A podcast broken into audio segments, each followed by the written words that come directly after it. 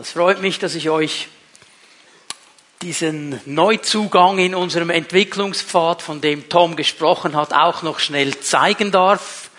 So sieht dieses Büchlein aus, dieses neue Büchlein. Ich konnte es in diesem Frühling fertigstellen und es wird unterwegs zum Ziel ersetzen. Es ist inhaltlich wie unterwegs zum Ziel ein eher jüngerschaftlich geprägtes Büchlein und es hat das eine oder andere das ich aus unterwegs zum Ziel importieren durfte.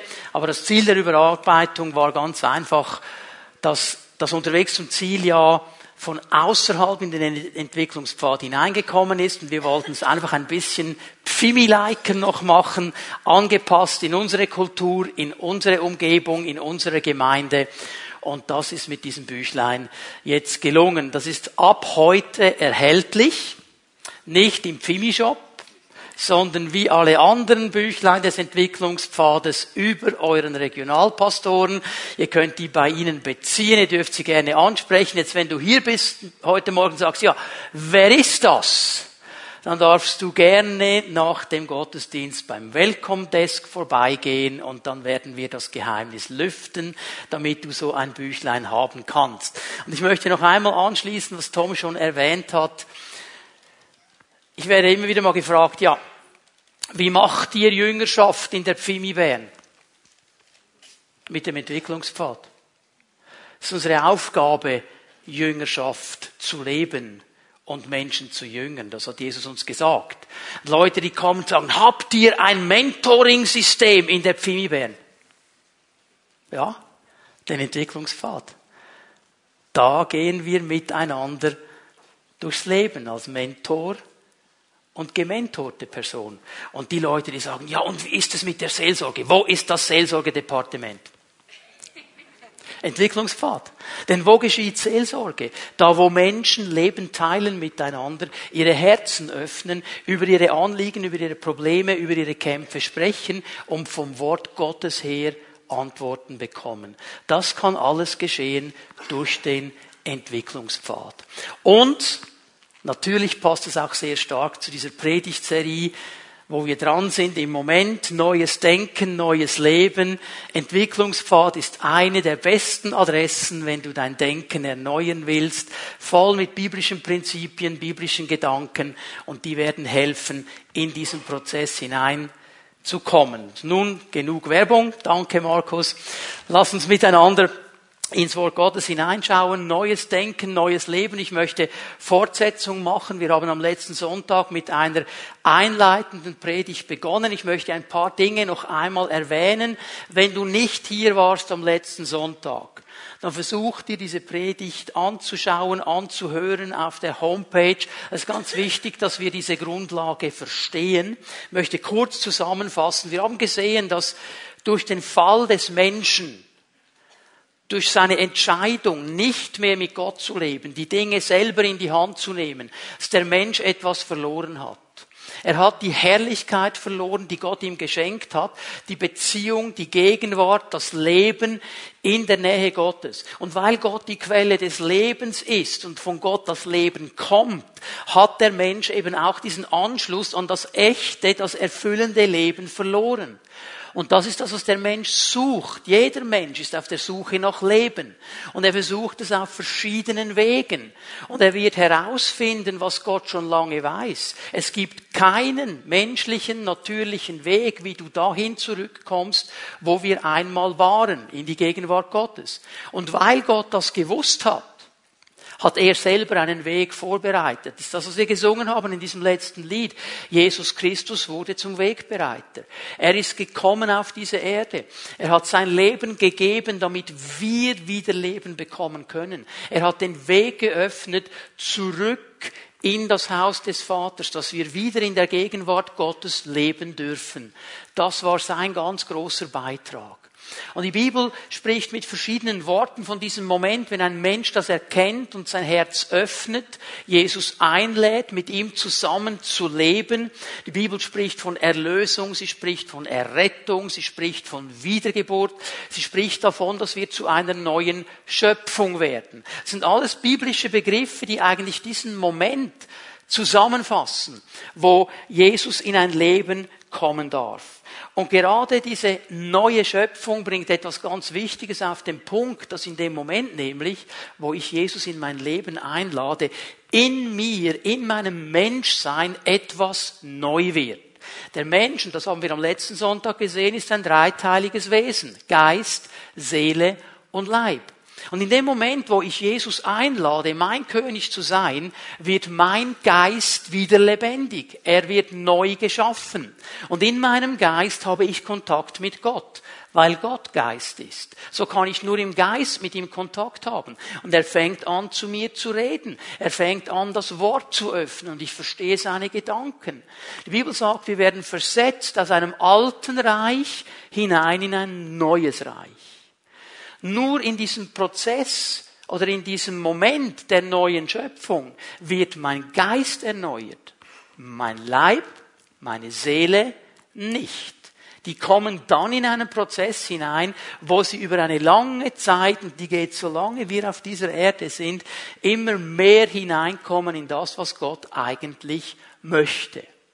Und jetzt sind wir bei unserem Thema, denn das Denken, so wie die Bibel es uns beschreibt, ist Teil meiner Seele. Das heißt nicht neu geschaffen. Mein altes Denken ist noch da. Ich bin zwar hineingereist und hineingekommen in dieses neue Reich, mein Denken ist aber immer noch geprägt vom Alten. Und hier kommt das Neue Testament mit vielen, vielen Aufforderungen, mein Denken zu ändern. Und eine dieser Aufforderungen, die lesen wir miteinander, Römer 12 und der zweite Vers in diesem Kapitel. Römer 12, Vers 2.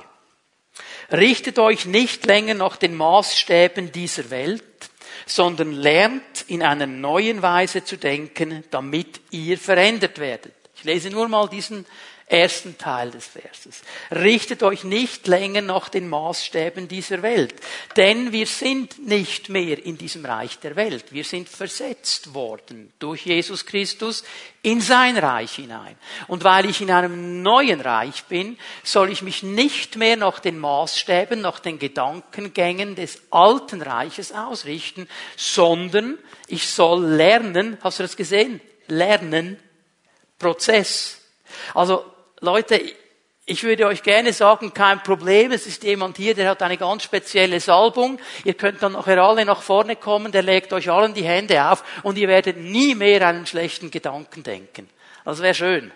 Funktioniert aber so nicht. Sondern lernt. Es ist ein Prozess. Ich muss mich in diesen Prozess hineingeben. Ich muss willig sein zu lernen. Ich muss willig sein, Dinge zu verändern.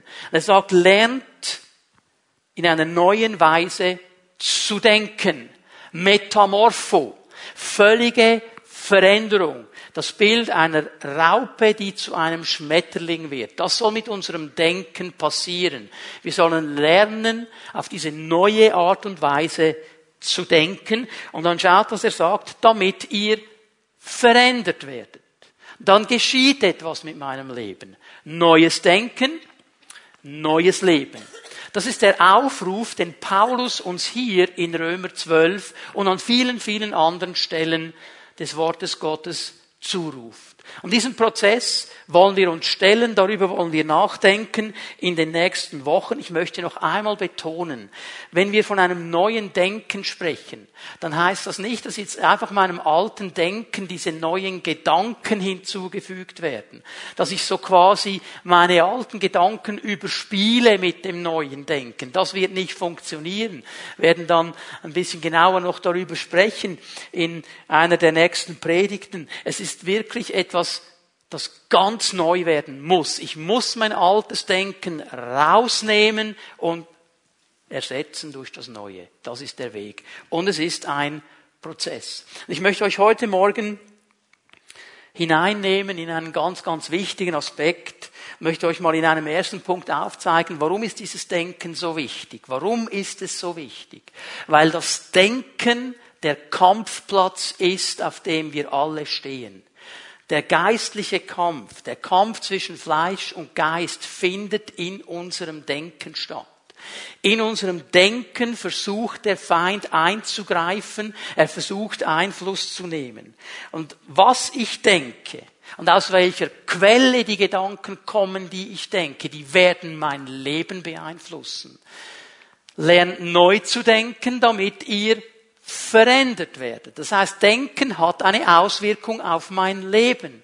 So, wenn es aus einer schlechten Quelle kommt, wird es keine gute Auswirkung haben in meinem Leben. Ich muss verstehen, dass meine Gefühle und mein Handeln wesentlich von meinen Gedanken geprägt wird.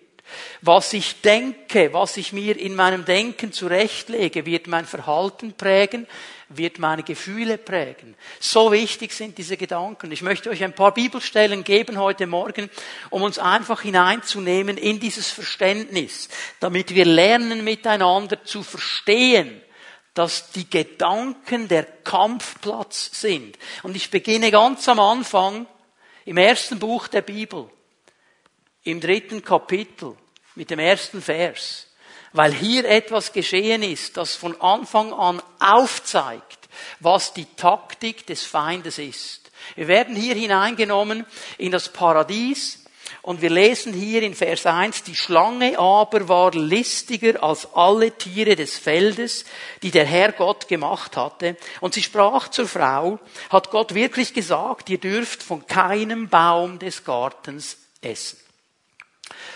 Diese listige Schlange ist ein Bild auf den Feind. Er hat ein Ziel. Er hat ein Anliegen. Er will den Menschen herauslösen aus dieser engen Beziehung zu Gott. Er will ihn dahin bringen, dass der Mensch sich trennt von Gott, dass er die Dinge selber in die Hand nehmen will, dass er diese Gegenwart Gottes, diese Beziehung verliert. Das ist sein erklärtes Ziel. Und es ist interessant, dass es hier heißt, er ist listig. Und jetzt steht hier aber nicht, dass er eine Falle gebaut hat, so eine Menschenfalle, und einfach darauf gewartet hat, bis dann eines Tages einer dieser Menschen beim Spazierengehen zufälligerweise bei dieser Falle vorbeikommt. Es wäre in diesem Fall jetzt die Frau gewesen. Rumps liegt sie unten in der Falle und die Schlange kommt sofort mit einer 45er Magnum und sagt, entweder du schwörst jetzt ab vor, von Gott oder ich werde dich killen hier auf der Stelle. Hat er nicht so gemacht.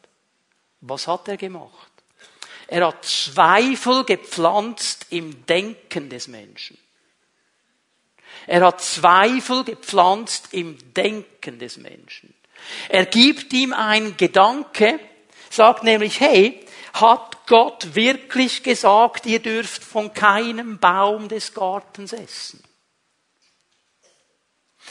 Er nimmt das ganze Bild und sagt, stimmt es wirklich, dass Gott gesagt hat, ihr dürft von keinem dieser Bäume nehmen? Und dann pariert der Mensch und sagt, nein, nein, nein, nein, stimmt nicht. Und jetzt merken wir, was dann der Feind macht. Er hat mir einen grundsätzlichen Zweifel gelegt. Gott verbietet euch etwas. Und dann kommt er von diesen vielen Bäumen, die da waren, und fokussiert sich auf diesen einen Baum. Und Leute, dieser Baum war schon immer da. Wir wissen jetzt nicht, wie lange seit der Schöpfung vergangen ist. Wir wissen nicht, war das eine Woche, waren es zehn Jahre. Wir wissen es nicht. Aber dieser Baum war immer da. Und an diesem Baum sind sie vielleicht schon gefühlte tausendmal vorbeigelaufen. Und dieser Baum war nie speziell. Dieser Baum hatte Früchte. Und war sicher schön anzusehen, weil alles, was Gott gemacht hat, ist schön anzusehen. Aber dieser Baum war nicht speziell. Erst in diesem Moment, wo der Gedanke platziert wird, der ist speziell. Und Gott will dir etwas vorenthalten. Erst in diesem Moment wurde die Frucht an diesem Baum so viel schöner, so viel größer, so viel saftiger, so viel vitaminreicher, so viel nahrhafter als alles andere, was es im Leben gab. Erst in diesem Moment. Und wir wissen, was dann geschah dass das Gesetz Gottes übertreten worden ist und der Mensch diese Gegenwart Gottes verliert. Ich halte fest, das Ziel, Zweifel säen in den Gedanken. Einen Gedanken platzieren, der sich aufbaut und den Menschen dazu bringt, das zu tun, was er eigentlich weiß, ist nicht gut. Das ist das Ziel des Feindes. Ich gebe euch eine zweite Stelle. Psalm 1, Vers 1. Glücklich zu preisen ist, wer nicht dem Rat gottloser Menschen folgt, wer nicht denselben Weg geht wie jene, die Gott ablehnen, wer keinen Umgang mit den Spöttern pflegt. So ein Mensch, sagt die Bibel, ist glücklich. Das heißt, er hat sich entschieden, gewisse Dinge nicht zu tun. Er hat sich entschieden, bei gewissen Situationen nicht dazu zu gehören. Das braucht schon relativ viel Disziplin, weil er muss sich abgrenzen. Und wir alle haben gerne die Annahme aller Menschen. Und wir haben es nicht gerne, wenn andere Menschen finden, wir sind Eigenbrötler und gehören nicht dazu. Aber hier möchte ich euch darauf hinweisen, bevor ein Rat kommen kann von gottlosen Menschen, muss ein Gedanke da sein. Denn du sprichst aus, was du denkst. Also da war der Gedanke und dann kommt der Rat des gottlosen Menschen. Was ist an dem falsch? Dass er Gott nicht mit einbezieht in seine Überlegungen. Er ist gottlos. Es sind nur menschliche Überzeugungen. Dass er nicht denselben Weg geht wie die, die Gott ablehnen. Die haben sich entschieden, in ihrem Denken Gott abzulegen, einen eigenen Weg zu gehen. Er geht einen anderen Weg. Er denkt anders, er handelt anders und er hat keinen Umgang mit Menschen, die spotten, die Witze machen und überhaupt alles nur lustig finden. Sagt er, das sind nicht die Gedanken, die mich aufbauen, bin ich nicht dabei. Vers 2.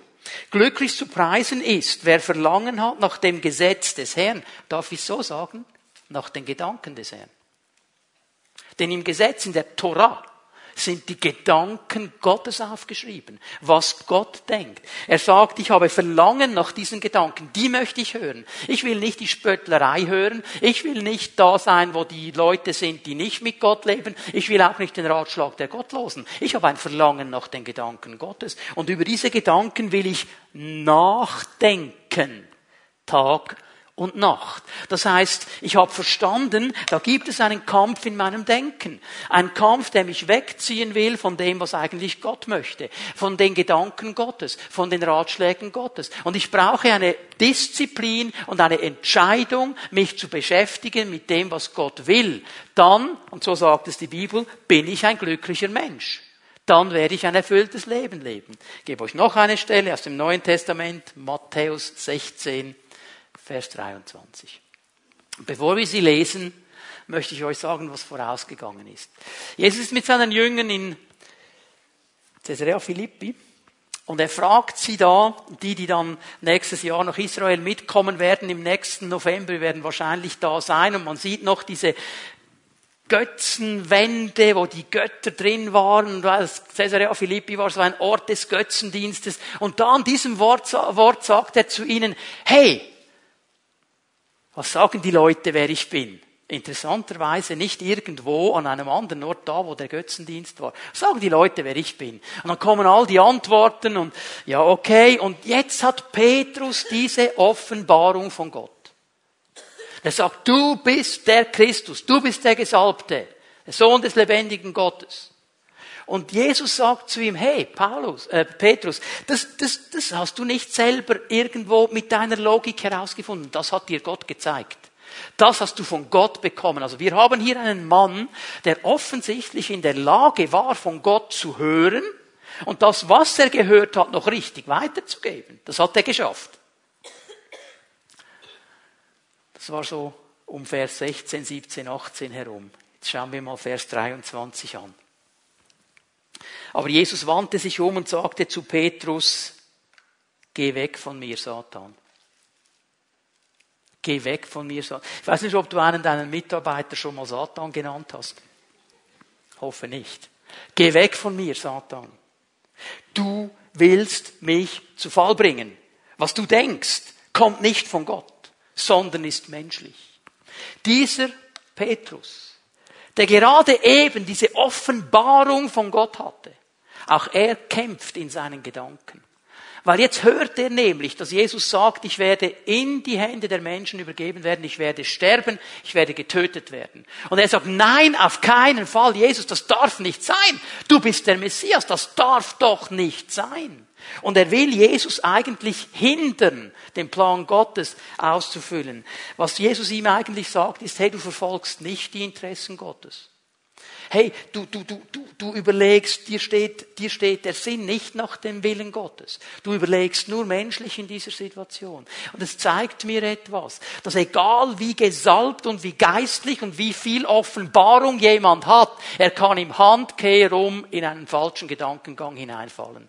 Darum brauchen wir Erneuerung des Denkens. Und darum müssen wir verstehen, egal wie gesalbt ich bin, egal was ich alles schon erreicht habe in meiner Nachfolge, Ich habe immer einen Kampf in meinem Gedanken.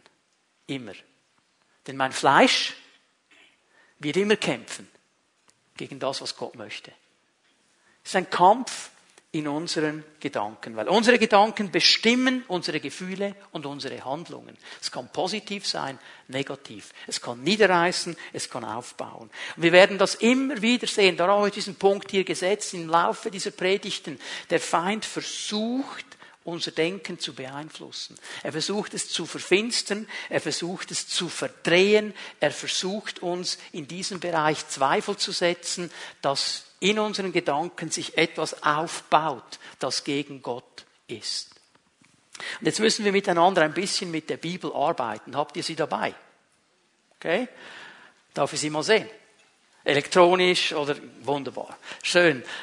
Egal ob elektronisch oder gebunden, wie auch immer, du musst sie einfach dabei haben, damit du nachlesen kannst und aufschreiben kannst. Weil ich möchte mir mit euch zusammen diesen Begriff der Gedanken im Neuen Testament ein bisschen anschauen. Schau mal, auf Deutsch haben wir einfach Gedanken.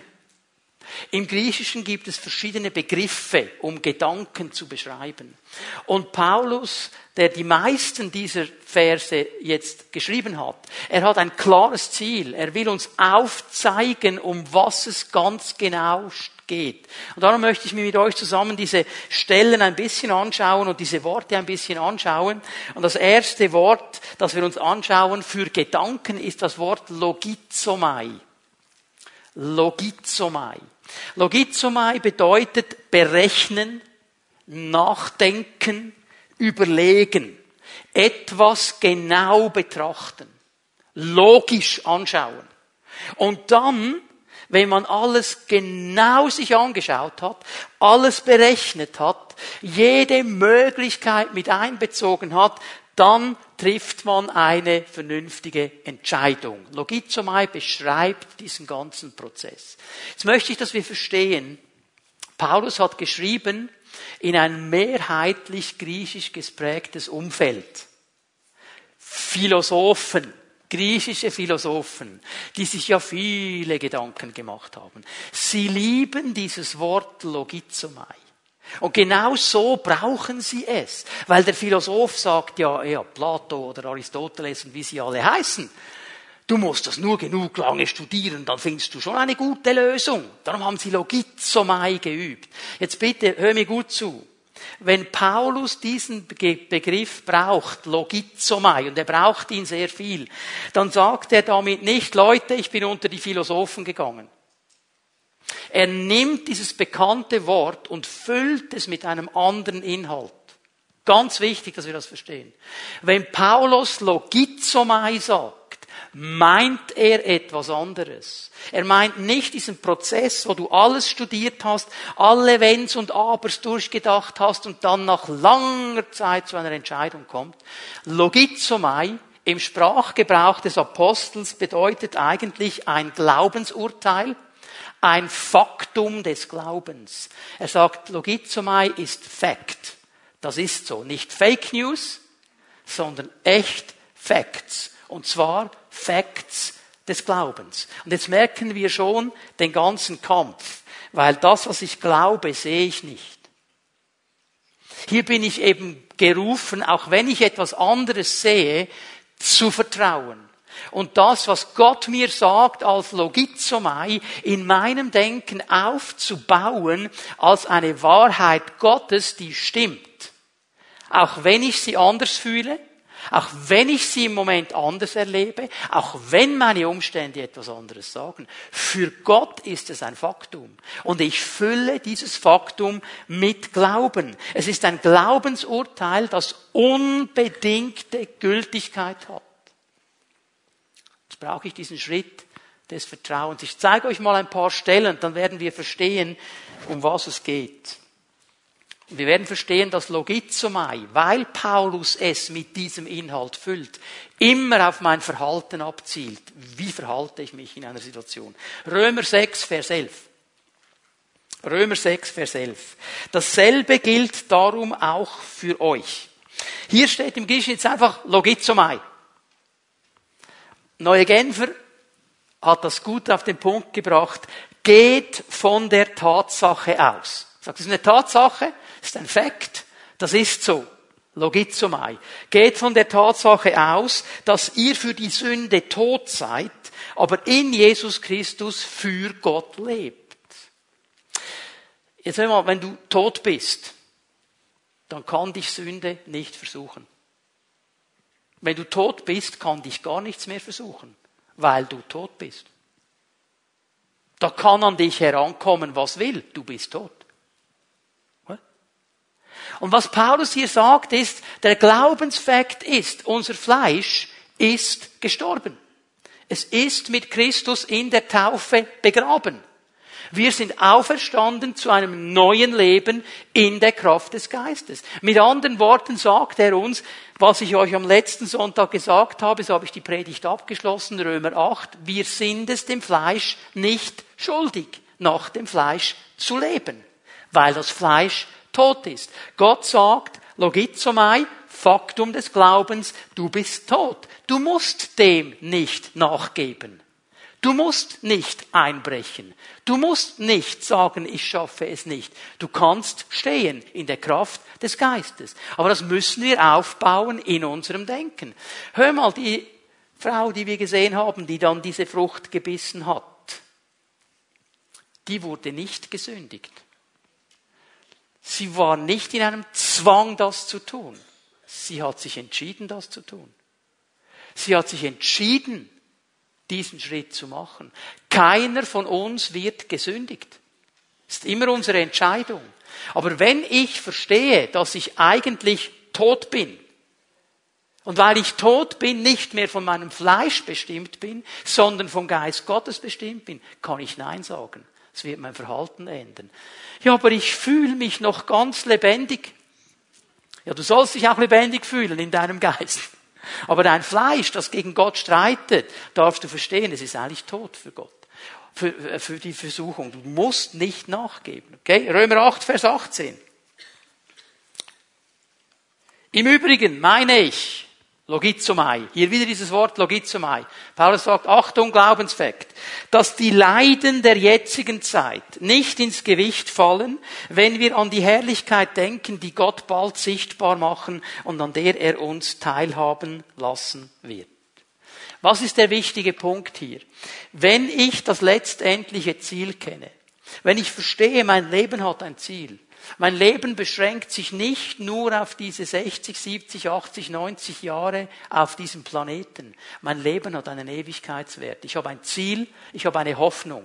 Gott hat mein Leben in der Hand. Wenn ich das verstanden habe und als Glaubensfakt nehmen kann, dann hilft mir das, die Gegenwart richtig einzuordnen und nicht zu zerbrechen an der Gegenwart und nicht zu zerbrechen an den Dingen, die noch nicht perfekt sind. Leute, auf dieser Seite des Himmels ist alles provisorisch. Ich sage es noch einmal. Auf dieser Seite des Himmels ist alles provisorisch. Es ist noch nichts perfekt. Das ist erst dann, wenn wir bei ihm sind. Und manchmal verzweifeln wir an diesem Provisorium, weil wir Dinge nicht einordnen können, weil die Umstände, die ich erlebe, mir nicht gefallen, weil die Situationen, die mich bedrängen, mir nicht gefallen. Und ich kann verzweifeln daran, wenn ich nicht verstanden habe, dass es viel, viel mehr gibt und ich diesen Logismus in meinem Denken aufgebaut habe, das ist nur Transit. All diese Zeit auf diesem Planeten ist nur Transit. Und es wird mich eigentlich in meine Bestimmungsdestination hineinbringen. Dann kann ich in jedem Umstand, in jeder Situation mutig, gläubig vorwärts gehen, weil ich weiß, mein Jesus wird das richten. Ich weiß nicht wie, ich weiß nicht wann, aber er wird. Und ich verzweifle nicht an der Gegenwart. Ich gebe euch noch eine Stelle, Römer 14, Vers 14. Das ist eine Situation, die kennen wir ja in der heutigen Zeit gar nicht. Ich nehme euch ein bisschen da mit hinein. Die hatten ein Problem da in der Gemeinde von Rom, und zwar waren sie sich nicht einig, was Christen genau essen sollten. Da gab es eine Fraktion, die hat gesagt, wenn du echt geistlich bist, wenn du echt gläubig bist, dann isst du nur Gemüse. Und die anderen haben gesagt, ah was? Er hat uns zur Freiheit berufen, da muss ein Steak auf den Tisch. Und dann haben die gefeitet miteinander. Stell dir mal vor, wir haben ja so schöne Blöcke, oder? Auf der einen Seite ist die Gemüsefraktion und auf der anderen Seite die Fleischfraktion. Und so haben die dann versucht, miteinander Gottesdienst zu machen. Noch schwierig, oder? Wenn die einen denken, die anderen sind Hämpfli-Bämpflis und die anderen denken, die sind ohne Kontrolle, die müssen die ganze Zeit Fleisch fressen. Das ist schwierig. Jetzt kommt Paulus mit einem interessanten Wort. Durch Jesus, den Herrn, bin ich zu der Überzeugung gekommen und habe die Gewissheit, dass es nichts gibt, was von Natur aus unrein wäre. Es gibt nichts. Von Natur aus, von Gott gegeben, ist alles okay. Kein Problem. Für den allerdings, der etwas als unrein ansieht, und ihr wisst, welches Wort jetzt hier steht. Logizomai. Der sich in seinem Denken ausgerichtet hat und sagt, das ist unrein. Für den ist es dann auch unrein. Mit anderen Worten, was ich gedanklich einordne, kann mich entweder zu Fall bringen oder es kann mich aufbauen. Es kann mich zu Fall bringen oder es kann mich aufbauen. Das Problem ist nicht das Gemüse oder das Fleisch. Das Problem ist nicht das, was ich essen könnte oder nicht essen könnte.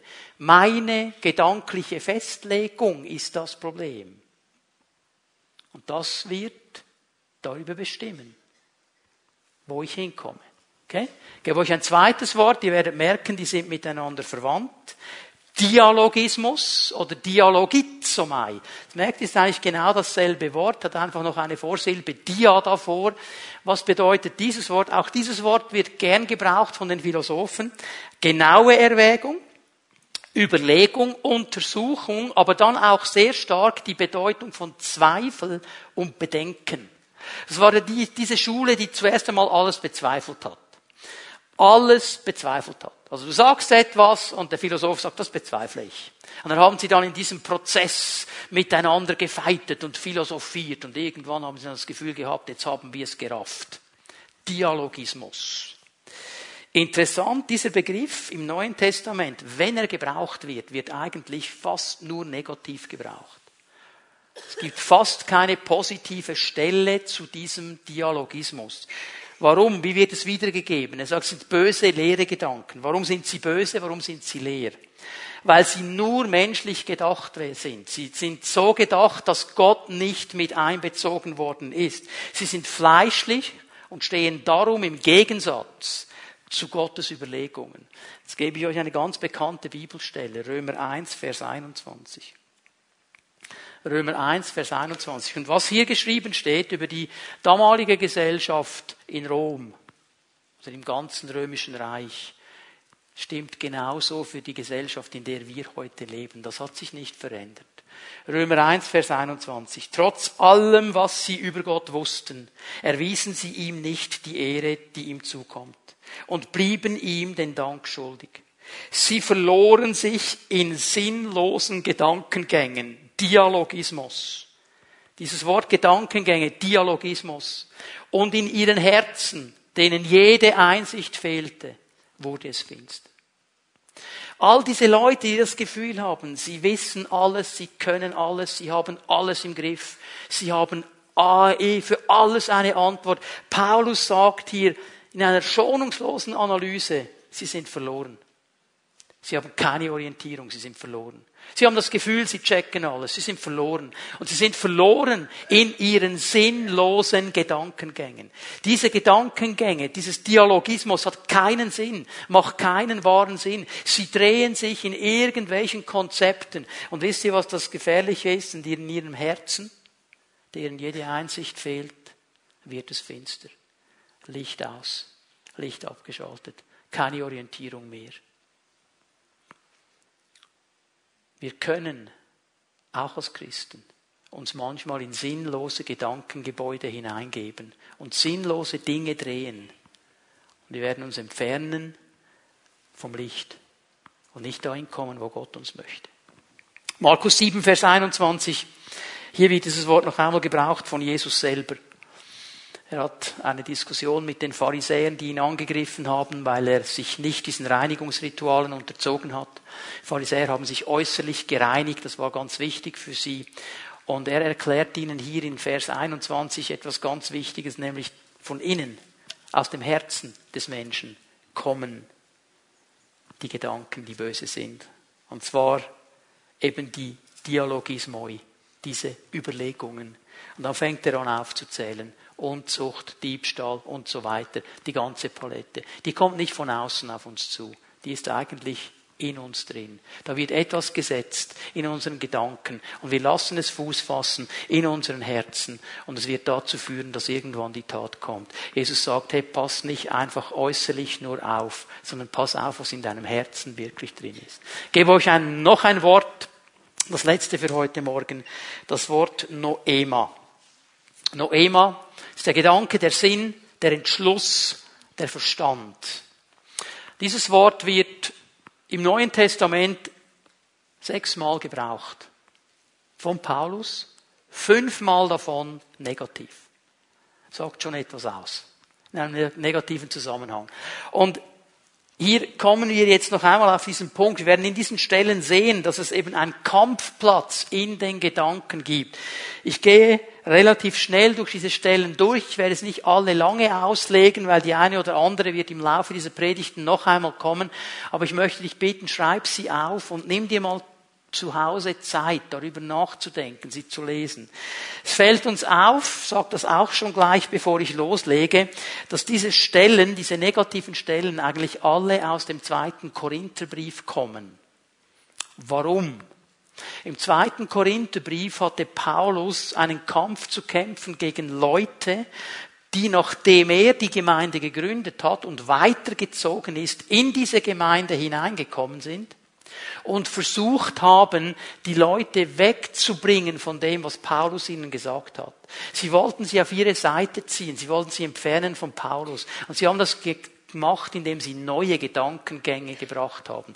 Darum spricht Paulus in diesem zweiten Korintherbrief so oft von diesem Noema und er versucht ihnen das zu erklären. 2. Korinther 4, Vers 4, wir werden hier mal beginnen, ähm, spricht von Menschen, die sich noch nicht entschieden haben für Jesus jetzt. Und er sagt, der Gott dieser Welt, und er meint hier den Feind Gottes, den Teufel. Er ist der Gott dieses Weltsystems. Er hat Jesus gesagt, gebe dir alle Reiche dieser Welt. Ich gebe sie dir. Jesus hat nicht gesagt, du bist ein Lügner, das kannst du gar nicht. Weil Jesus hat gewusst, er hat diese Herrschaft über diese Welt. Weil der Mensch sie ihm gegeben hat. Das, was er eigentlich ausüben sollte, hat er weitergegeben. Der Gott dieser Welt hat sie mit Blindheit geschlagen, so dass ihr Verständnis, ihr Noema, verfinstert ist und sie den strahlenden Glanz des Evangeliums nicht sehen. Den Glanz der Botschaft von der Herrlichkeit dessen, der Gottes Ebenbild ist, nämlich Christus. halte hier mal fest, der Feind will versuchen, blind zu machen, blind in unserem Verstand, blind in unserem Denken. Er will verblenden. Und jetzt schau mal genau diesen Text an. Er sagt nicht, dass das Evangelium seine Herrlichkeit verliert. Hast du das gesehen? Das Evangelium hat Herrlichkeit. Aber weil etwas geschehen ist im Leben dieser Menschen, können sie diese Herrlichkeit nicht sehen. Sie können sie nicht wahrnehmen. Die Herrlichkeit wäre schon da. Aber sie haben wie einen Filter, damit sie nicht wahrnehmen können. Und wenn wir das wissen, dann sollte sich unser Gebet verändern. Dass wir nämlich anfangen zu beten, dass diese Blindheit weggeht und diese Sicht wieder kommt, dass sie verstehen, um was es geht. Dass nicht dann, wenn sie Bibel hören, wenn sie Christentum hören, nach einer Konditionierung, die leider schon seit Jahrzehnten läuft, auch in der Schweiz, sofort nur das Negative sehen. Kreuzzüge, Verbrechen im Namen des Christentums, Priester, die Kinder missbrauchen. Das ist das Erste, was kommt, wenn du mit jemandem über das Christentum sprichst. Und die Herrlichkeit des Evangeliums, die befreiende Herrlichkeit Jesu wird gar nicht mehr sichtbar, weil sie so konditioniert und verblendet sind. Aber Gott kann heilen. Und Gott kann aufscheinen lassen, was die Herrlichkeit ist. So, da müsste unser Gebet hingehen. 2. Korinther 11, Vers 3. 2. Korinther 11, Vers 3. Schau, auch Paulus geht noch einmal zurück An den Ort, wo ich meine Predigt heute begonnen habe. Ganz an den Anfang. Ich fürchte jedoch, es könnte euch gehen wie Eva. Eva wurde auf hinterlistige Weise von der Schlange verführt und genauso könnte auch eure Gedanken, Noema, euer Verstand, unter einen verhängnisvollen Einfluss geraten, so dass die Aufrichtigkeit und Reinheit eurer Beziehung zu Christus verloren geht. Wenn hier diese Beeinflussung kommt, und jetzt in diesem Fall, lass mich das Klartext sagen, kam sie fromm. Sie kam fromm. Die Leute, die da Raum genommen haben, kamen fromm. Die haben fast dasselbe Vokabulär gehabt wie Paulus. Nur mit ein bisschen einem anderen Inhalt. Das kommt fromm. Er sagt, es ist ein verhängnisvoller Einfluss. Und weißt du, was mich wirklich beschäftigt? Was ist das Ziel dieser Beeinflussung? Hast du es herausgestellt aus diesem Vers? Er sagt ganz klar. Die Aufrichtigkeit und eure Reinheit eurer Beziehung zu Christus geht verloren. Die Aufrichtigkeit und die Reinheit eurer Beziehung mit Christus geht verloren. Das ist das Ziel. Und diese beiden Worte sind hochinteressant. Aufrichtigkeit und Reinheit. Diese Einfalt. Das ist das Wort Reinheit eigentlich. Aufrichtigkeit. Das ist eine, eine Einfalt. Nicht einfältig im Sinne von blöd, sondern einfältig im Sinne von Vertrauen.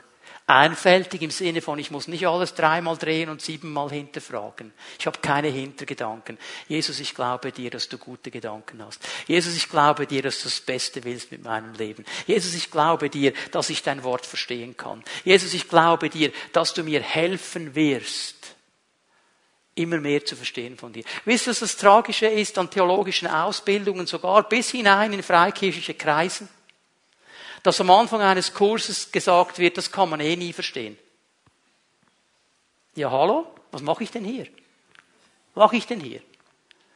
Wenn ich einen Kurs belege und am Anfang wird mir gesagt, können wir eh nicht verstehen, dann gehe ich wieder nach Hause, oder?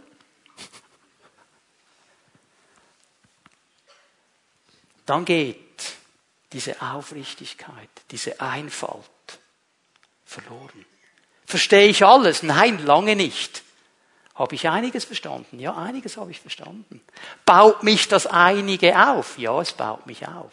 Habe ich dadurch Mut, noch mehr zu erkennen? Ja. Und ich will es ganz einfältig tun, indem ich jedes Mal, wenn ich die Bibel nehme, bete, Herr, hier bin ich, bin dein Diener, hilf mir zu verstehen.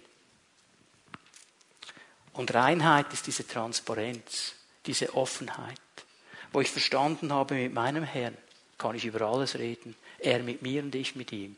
Und es gibt keine Geheimnisse. Und es gibt nichts, was ich verstecken muss.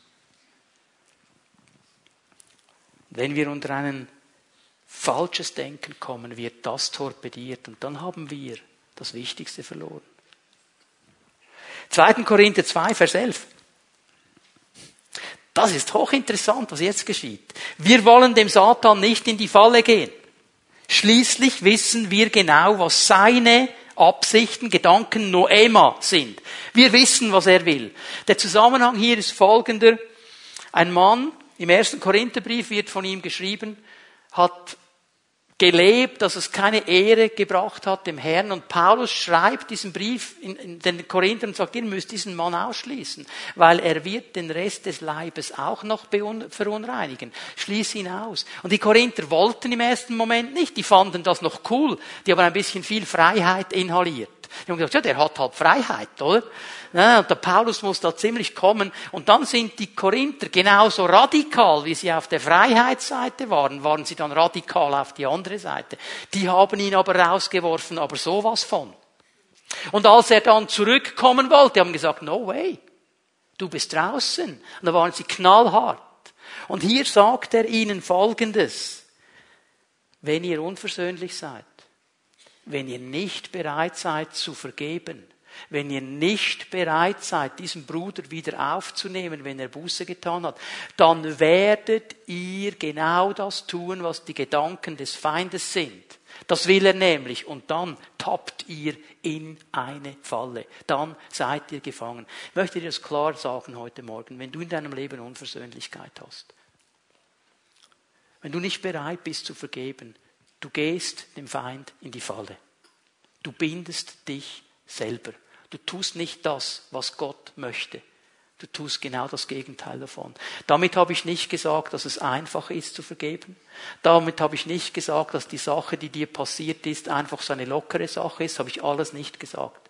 Aber ich sage dir, zu vergeben ist eine Entscheidung, die ich treffe. Nicht aufgrund von Gefühlen, sondern aufgrund einer Entscheidung, das zu tun, was Gott mir sagt. Und wenn ich loslasse, dann werde ich echt frei. Und ich gehe nicht in die Falle des Feindes hinein. Paulus macht es hier Ganz klar. Und jetzt kannst du dir aufschreiben, 2. Korinther 10, die Verse 4 und 5. Die Waffen, mit denen wir unseren Kampf führen, sind nicht die Waffen dieser Welt. Es sind Waffen von durchschlagender Kraft, die dazu dienen, im Einsatz für Gott feindliche Festungen zu zerstören. Mit diesen Waffen bringen wir eigenmächtige Gedankengebäude zum Einsturz und reißen allen menschlichen Hochmut nieder, der sich gegen die wahre Gotteserkenntnis auflehnt. Das ganze selbstherrliche Denken, Noema, nehmen wir gefangen, damit es Christus gehorsam wird. Ich mache es ganz kurz. Es ist ein geistlicher Kampf. Die Waffen in diesem Kampf sind geistliche Waffen, nicht natürliche Waffen. Wir können ihn nicht natürlich kämpfen. Wir müssen ihn geistlich kämpfen. Und er hat ein Ziel. Niederzureißen, was gegen Gott steht. Und das Schwierige an der Sache, es ist das selbstherrliche Denken und es ist menschlicher Hochmut. Und wir alle, auch wenn wir Pfingstler sind und zur SPM gehören, stehen in der Gefahr, selbstherrlich zu denken, Gefühl zu haben, alles im Griff, ich weiß, wie es geht. Wir alle stehen in der Gefahr, menschlichen Hochmut aufzubauen, weil uns etwas geglückt ist. Und es sind genau diese Gedankengebäude, die uns im letzten trennen von Gott.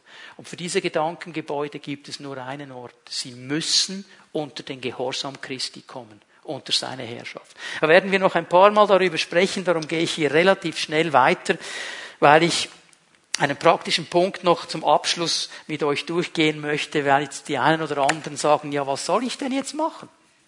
Wie kann ich denn jetzt meine Gedanken bewahren? Was soll ich denn jetzt machen? Gute Frage. Ich möchte dir eine Antwort geben, indem ich dir die eine Stelle lese, wo Paulus dieses Wort Noema positiv braucht. Es ist nur diese Stelle. Und die ist ganz bekannt. Philipper 4, Vers 7 dann wird der Frieden Gottes, der weit über alles Verstehen hinausreicht, über euren Gedanken, Noema, über euren Verstand wachen und euch in eurem Innersten bewahren. Euch, die ihr mit Jesus Christus verbunden seid. Hier braucht er das positiv. Und er sagt, der Friede Gottes, der alles Verstehen übersteigt. Er wird bewahren und bewachen. Ist ein Wort, ein Wort im Grundtext, ein Wort aus der Militärsprache. Ist ein Soldat, der das Stadttor bewacht. Und weil er da am Stadttor steht, hat er die Kontrolle über alles, was hineinkommt und was hinausgeht. Also hier sagt uns Paulus, der Friede Gottes möchte über unsere Gedanken wachen, über die, die hineinkommen und über die, die hinausgehen. Er möchte über beide wachen. Er möchte bewahren. Und wie geht das? Ist euch aufgefallen, dass dieser Vers 7 mit einem dann beginnt? Das heißt, er hat uns gewisse Dinge schon gezeigt. Wenn wir das machen, dann wird der Friede Gottes kommen. Also achten wir hier mal auf den Zusammenhang und ich gebe euch drei ganz einfache Schritte und Entscheidungen, die uns helfen werden, dass unsere Gedanken bewahrt bleiben. Es beginnt bei meinem Handeln. Vers 4 und 5 in diesem Philipper 4. Freut euch, was auch immer geschieht. Freut euch darüber, dass ihr mit dem Herrn verbunden seid. Und noch einmal sage ich, freut euch. So viele von uns wissen, der Philipperbrief ist der Freudenbrief. Dieses Wort Freude hat Hochkonjunktur in diesem Brief. Paulus schreibt immer wieder von dieser Freude, obwohl er selber im Gefängnis ist. Und hier in Vers 4 sagt er mal, freut euch, egal was geschieht, freut euch. Und zwar freut euch nicht über die Dinge, die geschehen, sondern freut euch darüber, dass ihr mit dem Herrn verbunden seid. Wenn ich das verstanden habe, wenn das ein Teil meiner Gedanken ist, dann kann ich mich in jeder Situation freuen, denn nichts, was auf mich zukommt, nichts, was mich angreift, nichts, was mich in Frage stellt, kann mich trennen von Christus. Ich bin mit ihm verbunden. Und wenn ich ihn an meiner Seite habe, der gesagt hat, mir ist gegeben alle Macht im Himmel und auf Erden, dann kann mir eigentlich nichts passieren, oder? Kann ich mich freuen. Und diese Freude, die soll weitergehen. Seid freundlich im Umgang mit allen Menschen. Mit allen Menschen. Nicht nur mit den Lieben und den Netten. Mit allen Menschen sollen wir freundlich sein. Auch hier interessant, dieses Wort freundlich bedeutet milde, Güte, Toleranz. Hm, ich muss gleich etwas sagen zu Toleranz. Wenn Paulus von Toleranz spricht, meint er etwas anderes als landläufig bei uns in der Schweiz heute mit Toleranz gemeint ist. Toleranz, und es ist interessant, dass das Wort Toleranz auch in unserer Gesellschaft bis etwa vor 120, 130 Jahre die Bedeutung hatte von Duldung.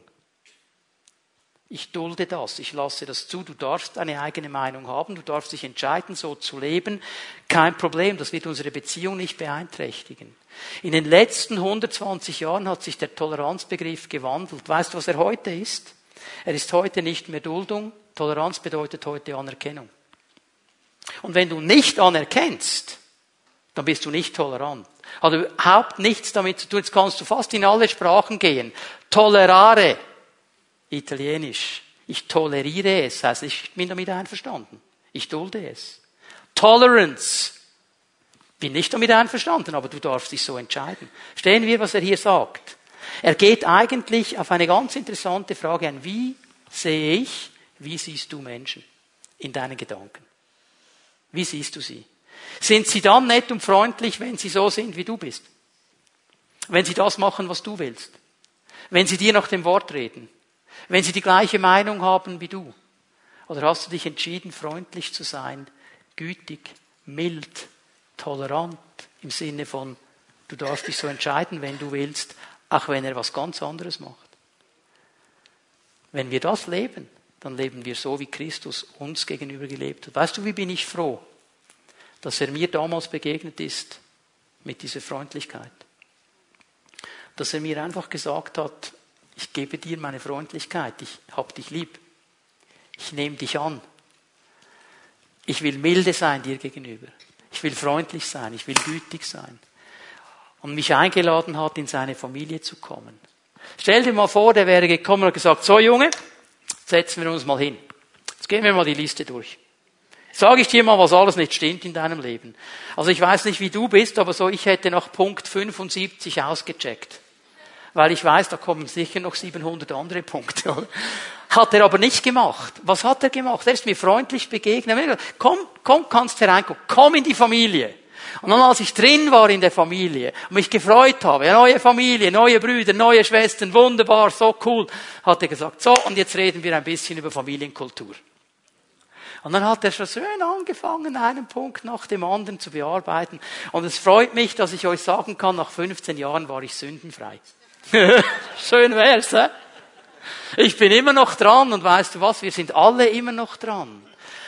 Aber das ist diese Freundlichkeit.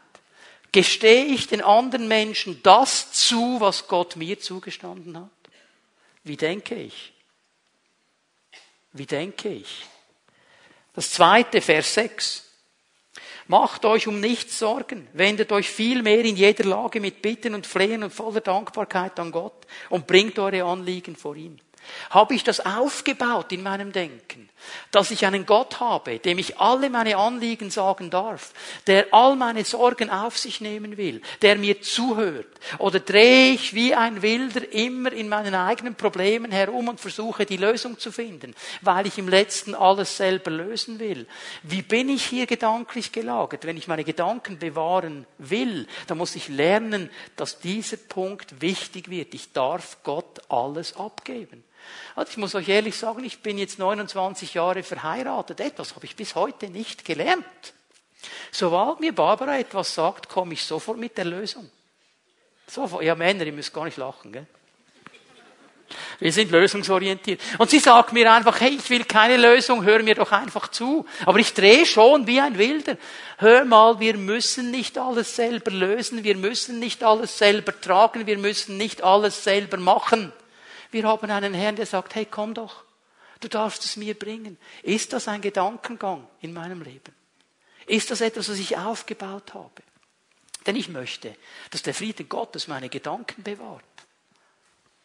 Und ein letzter Punkt, in dem ich ganz einfach anfange, mein Denken mit den Gedanken Gottes zu füllen. Denn jetzt kommt Vers 8 und noch etwas. Geschwister, bevor ich es vergesse, Paulus hier. Richtet eure Gedanken ganz auf die Dinge, die wahr und achtenswert, gerecht, rein und unanstößig sind und allgemeine Zustimmung verdienen. Beschäftigt euch mit dem, was vorbildlich ist und zu Recht gelobt wird. So, und jetzt hätten wir genug zu tun, nur schon an diesem Vers, okay? Die Gedanken Gottes aufzunehmen, uns von ihnen prägen zu lassen. Und dann sagt Paulus mittendrin in Vers 7, dann, dann, wenn ihr lernt, diese Gedanken mal zuerst aufzubauen, wenn ihr lernt, Schritte zu machen in diese Richtung, dann wird der Friede Gottes, der alles Verstehen übersteigt, euren Noema, euren Verstand, eure Gedanken bewahren in Christus Jesus. Und weißt du, was das Resultat ist? Frieden und Freude. Frieden und Freude. Und das sollten eigentlich die Markenzeichen des Lebens eines Christen sein. Ich sage nicht 24 Stunden am Tag, sieben Tage die Woche.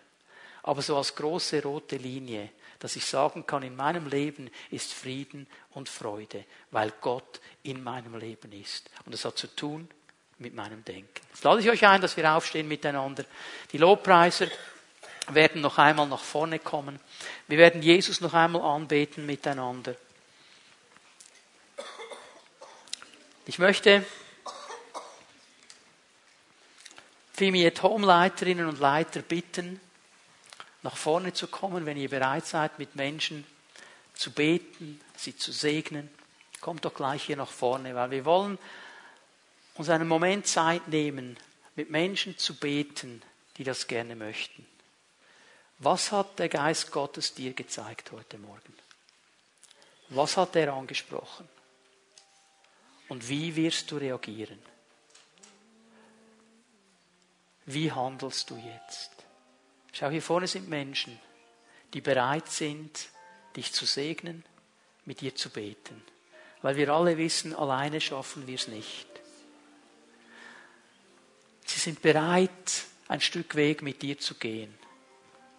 Die Sache die der Herr dir gezeigt hat, heute Morgen festzumachen vor Gott mit dir zusammen, in einer Einheit vor dir zu stehen und zu beten, dass da, wo vielleicht Unversöhnlichkeit ist, Versöhnung kommen kann.